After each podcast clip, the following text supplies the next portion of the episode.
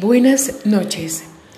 Eh, siempre en estos temas de custodia hay muchos aspectos que hay que tratar, hay que hacer caer en cuenta a las personas que están involucradas, también a los operadores de justicia. Mm, hoy estoy hablándoles a ustedes eh, de este tema, un poquito complicado, un poquito comprometido, pero que hay que aclarar y hay que tener en cuenta. Es la obstrucción de vínculos. Esto sucede cuando la familia, que tiene un tiempo de constituida, puede ser unos meses, unos años, y de pronto se fractura ¿sí? la relación y hay que tomar una decisión.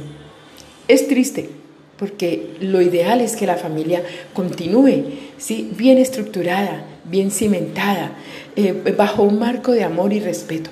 Pero cuando esto se acaba, no se puede dar otro paso que buscar ayuda en lo posible, ¿sí?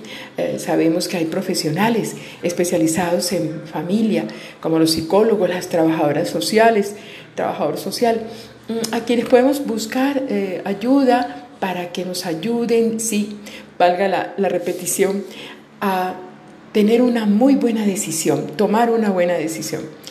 Y generalmente estos profesionales nos muestran el curso, nos muestran el camino y la ruta a seguir, siempre buscando favorecer que los niños involucrados eh, pierdan menos, que salgan menos lastimados, menos dañados. Entonces, cuando en este tipo de situaciones eh, y se hacen las cosas bien, se escucha la contraparte, estamos de acuerdo, ya tú no me amas, yo no te amo. Y bueno, de todas formas vamos a la institucionalidad. Aquí en Colombia vamos a las comisarías de familia y exponemos la situación. Queremos separarnos, queremos hacerlo bien. El operador de justicia está con el deber de informar de qué se trata esa separación qué incurren, en qué incurren eh, ellos como papás, qué pierden, qué ganan. Nunca pierden derechos, nunca pierden obligaciones. Ella y él tienen igualdad de derechos y obligaciones. Y continúa una relación que debe ser sostenida amigablemente por el beneficio de esos niños involucrados. Pero lamentablemente, con el paso del tiempo, aunque se hayan hecho acuerdos y se hayan firmado, aunque se haya tenido que ir al juzgado de familia y hayamos tenido que tener en manos un fallo, pues sucede que una de las partes empieza, entre comillas, a molestar y empieza a buscar la forma de que estos niños, a quienes por obligación tenemos que darles cuidado, amor, respeto, protegerlos, Sí, porque somos los únicos responsables, papá y mamá, y los únicos representantes legales, papá y mamá, pues eh, llevado tal vez por una situación de enojo, de no asumir eh, que ya lo dejaron de amar y que no hay nada más que hacer, eh, o por ambición, o por estar mal aconsejado, por venganza, por tantas cosas, empieza a buscar la manera, mm, de una, una manera muy práctica, a veces poco eh, sentida, de obstruir la relación paterno-filial o materno-filial. A eso le llamamos obstrucción de vínculos. Y bueno, vamos a, a, buscar la definición de obstrucción de vínculos y por cierto busqué en el diccionario de la Real Academia de la Lengua. ¿Qué es obstruir? En el diccionario encontré varias definiciones. Primero, estorbar el paso, cerrar un conducto o camino. Segundo, impedir la acción. Tercero, impedir la operación de un agente, sea en lo físico o sea en lo inmaterial. Entonces yo empecé a buscar también los sinónimos de obstruir y encontré qué es manipular. La el diccionario de la Real Academia de la Lengua nos responde intervenir con medios hábiles y a veces arteros en la política, en el mercado, en la información, etc. Una, oigamos muy bien lo que nos dice, intervención. Para voltear una situación, así lo entiendo yo, con una distorsión de la verdad, exacto, aquí lo está diciendo, y al servicio de intereses particulares. Eso es manipular. Bueno, sigamos con otro sinónimo. ¿Qué es enajenar? Es vender o ceder la propiedad de algo u otros derechos. Segundo, sacar a alguien fuera de sí, entorpecerle, turbarle el uso de la razón o de los sentidos. Un ejemplo, el miedo lo enajenó. Eh, otro ejemplo, enajenarse por la cólera. ¿sí? Bueno, una tercera definición de la palabra enajenar es extasiar, embelezar, producir asombro o admiración. Y por último, tenemos otras dos, y la cuarta sería desposeerse, privarse de algo, enajenar. Estamos con la palabra enajenar. Quinto, apartarse del trato que se tenía con alguien por haberse eh, enfriado, digamos, la relación de amistad. Bueno, busqué también otro sinónimo, que es instrumentalizar. Aquí en Colombia los abogados lo usan mucho y me encantó el significado del diccionario de la Real Academia de la Lengua, que dice el único significado, utilizar algo o alguien como instrumento para conseguir un fin. Es contundente ese significado, ¿verdad? Se los voy a repetir. Utilizar algo o a alguien como instrumento para conseguir un fin. Bueno, entonces, estando con, el diccionario en la mano, literalmente no, porque lo estábamos viendo eh, en, la, en la red, en la internet, también encontré y quise buscar, por supuesto, una palabra que es muy común a nosotros, los que estamos en esta causa, que es alienar. Significado de la palabra alienar y el diccionario de la Real Academia de la Lengua, RAE, nos dice, primero, Alienar es enajenar, enajenar. Y segundo, producir alienación y entre paréntesis nos dice limitación de la personalidad. Ojo con este concepto. Es muy importante, limitación de la personalidad. Nos está diciendo que cuando alguien enajena o aliena a alguien, en este caso porque estaba preguntando qué es alienar, está limitando su personalidad porque está abusando de un poder que tiene. Bueno, entonces, aquí está el significado de obstrucción de vínculos. Es mi concepto. Lo saqué de todo lo que indagué con el diccionario en la mano, o sea, en la red. Con base en lo anterior, obstrucción de vínculos filiales, ¿sí? ¿Por qué filiales? Pues porque es o con papá o con mamá.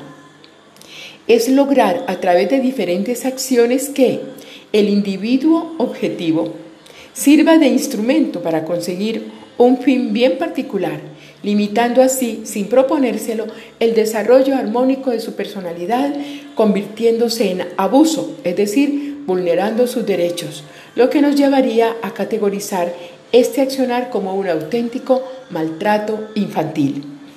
Y ese es a donde yo llevo esta exposición cuando hablamos de obstrucción de vínculos. Siempre hago énfasis en querer demostrar que cuando hablamos uno de los, de los temas, de los tipos de obstrucción de vínculos, como es la alienación parental, quiero lograr llegar a demostrar que es maltrato infantil. Y el maltrato infantil, el maltrato infantil tiene, tiene en nuestro país una, es una figura para penalizar. Bueno, sigamos adelante. En este tema de la obstrucción de vínculos ya sabemos ¿Cuál es la definición? Y la encontramos buscando cinco, acepciones de cinco eh, palabras sinónimas ¿no? de la obstrucción. Bueno, tipo de obstrucción. Una muy común que es la falsa denuncia. Y dentro de la falsa denuncia tenemos acusar falsamente a su expareja de abuso psicológico, algo muy sencillo aquí en Colombia, ellas llegan, hablo de ellas porque mi trabajo siempre ha sido con hombres, llegan a la oficina de donde sea o a la comisaría y le dicen que él está abusando de ella y no hay problema en aceptar de inmediato la acusación tan grave sin esperar a la contraparte que se pueda defender. Es una costumbre verdaderamente aberrante y muy dañina para la persona que es acusada falsamente. Otra eh, falsa denuncia es abuso físico, otra es abuso sexual. Dentro del abuso físico puede estar inclusive llegar al punto de hacerse daño a sí misma la persona y luego acusar a la contraparte de que eso lo hizo eh, ella y lógico inmediatamente pues eh, entra la, condición de, de penal porque eh, se está haciendo una violencia, ¿no? Bueno, el siguiente punto de tipo de obstrucción es el acusar, estamos dentro de la falsa denuncia, ¿no? Acusar, y yo le puedo decir que es como, entre comillas, la joya de la corona, porque con esto han buscado por décadas, en mi caso personal puedo hablarlo así porque así es, eh, las mujeres de separar de una manera infame y ruin, con falacias, a su expareja o sea, el papá de sus hijos, de los niños, a través de denunciarlo de abuso sexual en menor de 14 años. De inmediato van por el señor, a la cárcel se va, mientras se investiga y la investigación dura un año, dos o cinco años. Por consiguiente, esta falsa denuncia es una obstrucción de vínculo filial, un método muy usado, pero muy peligroso porque cuando en otra oportunidad hable de la situación, se van a dar cuenta las mujeres el peligro ocasiona acusar falsamente a su ex esposo de abuso sexual en menor de 14 años. Inicialmente creen que lograron el objetivo de separarlos de ese niño, esa niña, pero después se van a dar cuenta que no es así. Bueno, sigamos con los tipos de obstrucción. Eh, dentro de la falsa denuncia está también la violencia intrafamiliar, que es todo tipo de violencia que se genere en ese marco de la casa, de la familia, del hogar, eh, de parte de los adultos para con los niños o entre adultos. Bueno, tenemos otro aspecto en cuanto a los, a los obstrucción, a los tipos de obstrucción. Ya hablamos de la falsa denuncia, ese sería y que los enumeramos, ¿no? Vamos ahora a hablar del segundo punto que tiene que ver con la obstrucción eh, de vínculos filiales. La custodia en cabeza solo de la mujer y esa es una teoría mía. ¿Por qué eso es, forma parte de, los, de una obstrucción de vínculos filiales? Por supuesto, eso es una especie de obstrucción del vínculo filial, porque si vamos a aceptar eternamente que solo la mujer es la única capacitada para amar y cuidar a sus hijos, estamos navegando sobre un barco lleno de falacias y no vamos a tener nunca un puerto donde llegar con bien. Vamos a arrastrar sobre todo a nuestros niños, niñas y adolescentes, a una mentira, a una mentira, porque no es cierto que la mujer sea la única capacitada. Eso sería discriminar al hombre. ¿Por qué? Porque es hombre, o sea, por serlo, por tener otro género. Y eso es discriminación y eso en los derechos humanos ustedes pueden indagar que eso no es posible. Tenemos igualdad de derechos, seamos hombres o seamos mujeres. Entonces, hay una sentencia, la 53-57, soy abanderada de esa sentencia, casi nadie la conoce, casi nadie la usa y los abogados menos. Y allí, al no utilizar esta sentencia y aceptar por décadas que la mujer es la única capacitada para cuidar con responsabilidad y amor a los niños, ahí estamos obstruyendo el vínculo filial de los niños con su papá. En mi caso, ustedes saben que yo soy la abuela Trini, defensora de los derechos de los hombres padres que cuando se separan por décadas les han hecho creer que pierden la custodia y es falso, eh, que pierden eh, eh, derechos y es falso, y que ellos no pueden cuidar a los niños porque no son capaces por ser hombres y es falso. Bueno, entonces sería, esa, esa, desde mi perspectiva como abuela Trini, yo lo propongo como una obstrucción del vínculo filial. Otra obstrucción de vínculo filial que encontramos que encontramos y que yo les puedo, les puedo perfectamente demostrar es el rechazo a la, a la custodia compartida. ¿Por qué el rechazo a la custodia compartida es una especie de obstrucción de vínculos filiales? Por supuesto que sí. Por supuesto que sí. Y les explico, desde mi perspectiva, a mí nadie me lo ha dicho, yo a nadie le he escuchado, yo lo he, he, he concluido después de 12 años de expertise en esta en esta causa.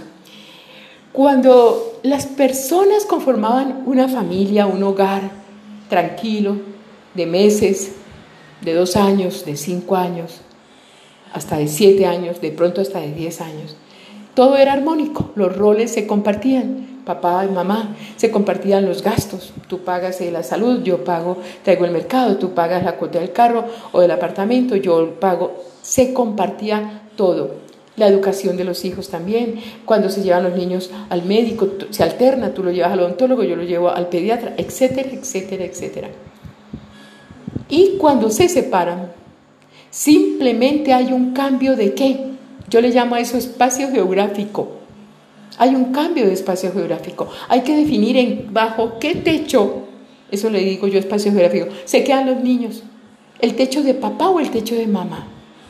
Y por ese aberrante costumbrismo, ese anclaje social absurdo, dicen, no, pues sí, en la casa con la mamá. Es que la mamá, los niños son a la mamá como la arena al mar, ¿sí? Le he escuchado eso a un, a un, juez en, en, Cartagena hace como 10 años, horrible. Hasta se me olvidó el nombre del juez, qué bueno. Entonces, cuando no se piensa en la custodia compartida como la mejor figura para el beneficio de quién, no del hombre, no de la mujer, de los niños, porque los niños ustedes no se han dado cuenta y los psicólogos saben de lo que estoy hablando, cuando no vuelven a ver a una de las partes que conformaba su familia, llámese papá o mamá, el niño siente abandono, siente desapego y siente cantidad de problemas que luego va a somatizar. Y los, los psicólogos saben de qué estoy hablando. Ellos me dan perfectamente la razón. Entonces, vamos a hacerle daño fisiológico y psicológico a esas criaturas.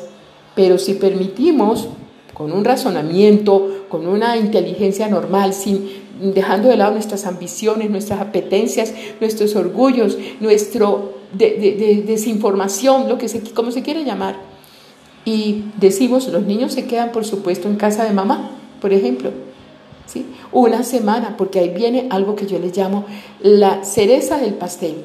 Una semana con mamá, otra semana con papá, alternancia de tiempo. Eso es, forma parte de la custodia compartida.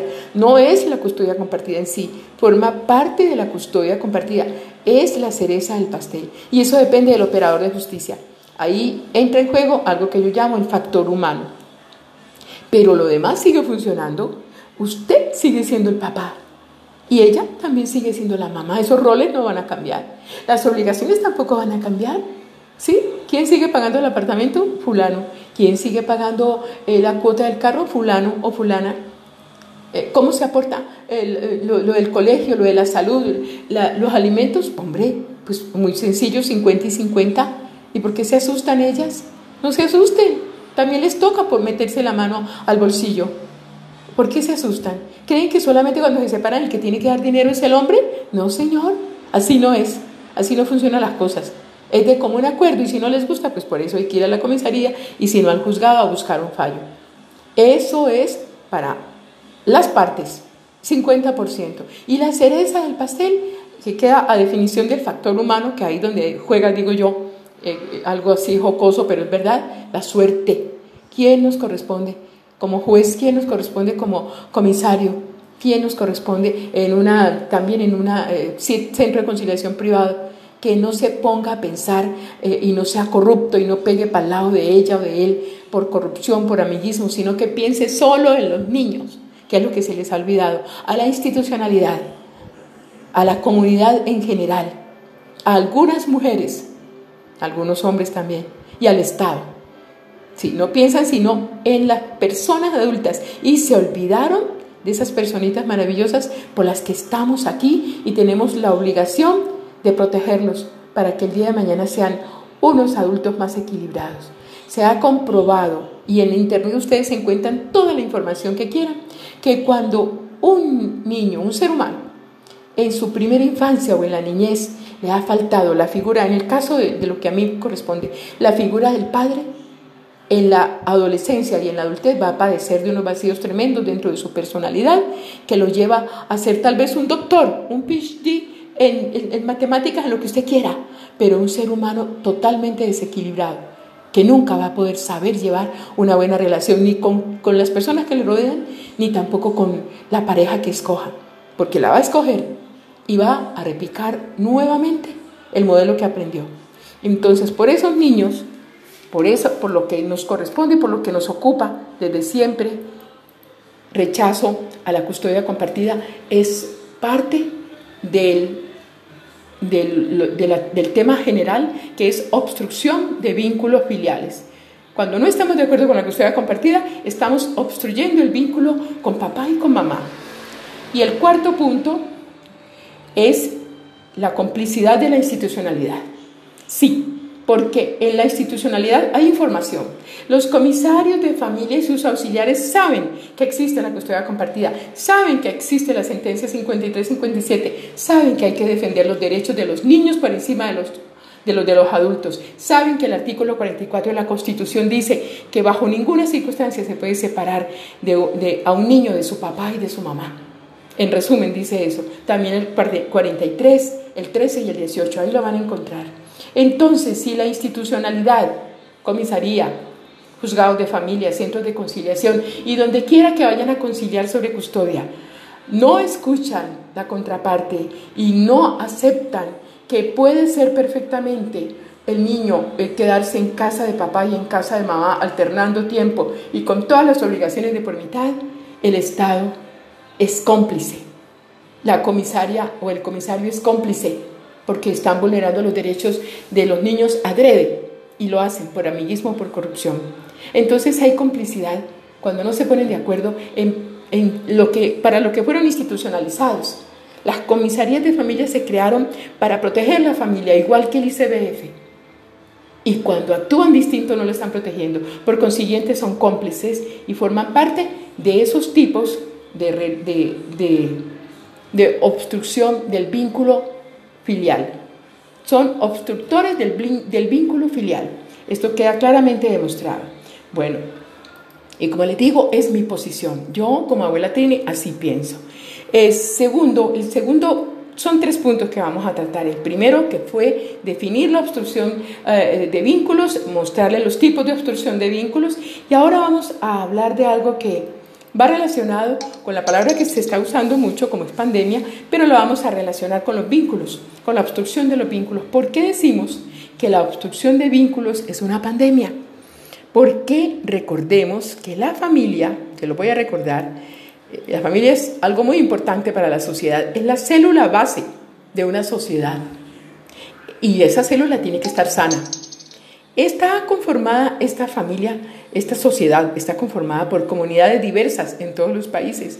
Y hemos visto con el trasegar de los años que ellos padecen lo mismo, insertados en la misma problemática y con el fenómeno del paquidermismo para la solución. Paquidermismo es la lentitud con que el Estado soluciona los problemas de separaciones de las familias, es la, la, la laxitud, es simplemente la indiferencia, es la negligencia con que el Estado atiende estas situaciones. ¿Ha habido cambios? Sí. ¿Estoy notando cambios de pronto en el ICBF? Sí. Bueno, de todas formas es muy poco. Donde exista la conformación de una familia, siempre estarán expuestos a la disolución de, la, disolución de las mismas por las razones que sean. Entonces, si estamos buscando por qué le decimos pandemia, por qué le llamamos a la obstrucción de vínculos una pandemia, porque existe en todos los países en lo que se refiere a la parte occidental. Este fenómeno en general está en toda parte, como les decía, en la parte occidental del planeta, y viene muy bien en llamarlo pandemia, pues el significado de esa palabra lo busqué en el diccionario de la Real Academia y dice, enfermedad epidémica que se extiende a muchos países o que ataca a casi todos los individuos de una localidad o región. Si bien, si bien obstruir los vínculos filiales en sí no es una enfermedad, ustedes verán que sí causa a posteriori muchos problemas de salud a nuestros niños, a nuestras niñas, a nuestros adolescentes. La disolución de la familia, por las razones que sea, se observa a lo largo y ancho del mundo occidental. La obstrucción del vínculo filial es igual en todas partes, en unas con mayor rigor. Pienso, por ende, que es válido, aunque tal vez un poco exagerado, el término pandemia. Y ya para terminar, vamos a hablar del tercer punto que nos ocupa con respecto a la obstrucción del vínculo. ¿Por qué la obstrucción del vínculo filial es maltrato infantil? Y esta también es una posición muy personal. Todos los tipos de obstrucción nombrados arriba, todos los que nombramos arriba, conducen a la vulneración absoluta de los derechos de nuestros niños, niñas y adolescentes. Y todos sabemos que quien vulnera un derecho de un niño incurre en qué aspecto? en algo que siempre llamamos maltrato infantil. Y esta figura tiene causa penal en nuestro país. Por consiguiente, obstruir los vínculos filiales debería tener causa penal, porque es maltrato infantil. Buenas noches, abuela Trini.